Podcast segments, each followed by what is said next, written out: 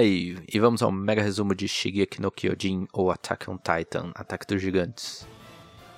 Quando era criança, o protagonista salvou uma outra criança que virou sua amiga e sua prima, né? Que deveria ser, na real, a protagonista, que é mais forte, mais corajosa e mais inteligente que ele. Mas, né? Ele fala pra ela que ela tem que ser muito corajosa para enfrentar os perigos da vida e tal, né? Essa amiga dele teve o pai e a mãe assassinados por uns bandidos aí. O pai do protagonista saiu de casa por um tempo, falou que ia voltar logo. Mas aí, nesse meio tempo, teve um ataque do titã gigante, destruiu a muralha, voou uma pedra na casa dele, a mãe dele ficou soterrada e morreu comida por um titã. Ele foi salvo por um amigo ali da, da família, um guarda. Nesse ataque aí, os titãs invadiram a muralha e tal, começaram a dominar todo o território em volta da muralha circular.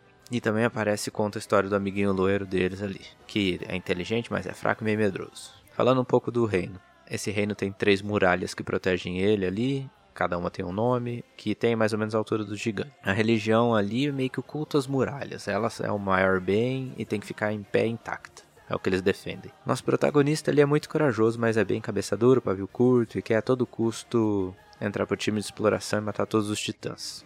Falando um pouco assim dos soldados, são divididos em três grupos. Os soldados folgados que protegem os ricos, que moram ali no meio do reino. Tem os soldados de vida mansa, que protege a população em geral e que fica espalhado pela cidade protegendo a muralha. E tem os soldados exploradores que saem para fora da muralha e tentam enfrentar os titãs e também volta tudo ferrado. Uns anos se passam tal e ele se alista para ser soldado junto com toda a patotinha dele. E bem nessa hora tem o segundo ataque dos titãs. Rompe a segunda muralha já, estão mais perto, e o protagonista é comido por um deles. Mas é aí que vem a reviravolta ele dentro da barriga desse titã que ele comeu vira um titã.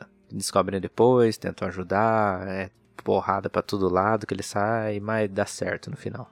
Dá certo porque ele é preso, ele é solto, ele ajuda a galera, aí eles ficam amigo dele. E como o pessoal que é bom em matar titãs são os exploradores, então por sorte ele queria ser um explorador, vai ter que ficar ali perto deles mesmo, porque se ele der merda, a galera acaba com ele. Ele usa o seu poder de convencer toda a patotinha de amigos dele ali, a virar explorador junto com ele, todo mundo entende, vai lá. Só que menos uma, que desiste de última hora. Na primeira missão que eles têm, a galera geral já morre, mais da metade. O plano, ele achou que era um, mas era na verdade pegar um titã que era diferente ali. Como deu tudo errado, pelo menos eles conseguem descobrir quem é o titã traíra, né? O carinha inteligente, amigo loiro deles lá, junta A com B e descobre quem podia ser. Eles voltam para a cidade, finge que ele vai ser preso, Acabou armando uma emboscada para ela para tentar ajudar, já que falava que era amiga. Mas na hora do vamos ver, ela descobre que era uma cilada. Ele que é titã, ela que também é titã, cai na porrada, acaba arrebentando com tudo na cidade ali. O protagonista só ganha porque teve ajuda da prima dele, que é fodona e tudo, e de mais um monte de gente. E mesmo derrotado, ela não perde nem ganha, mas ele mais perde do que ganha, né? Então é o fim da primeira temporada aí.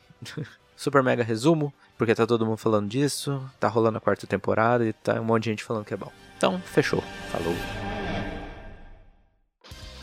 Energium Ilimitada, edições de podcast.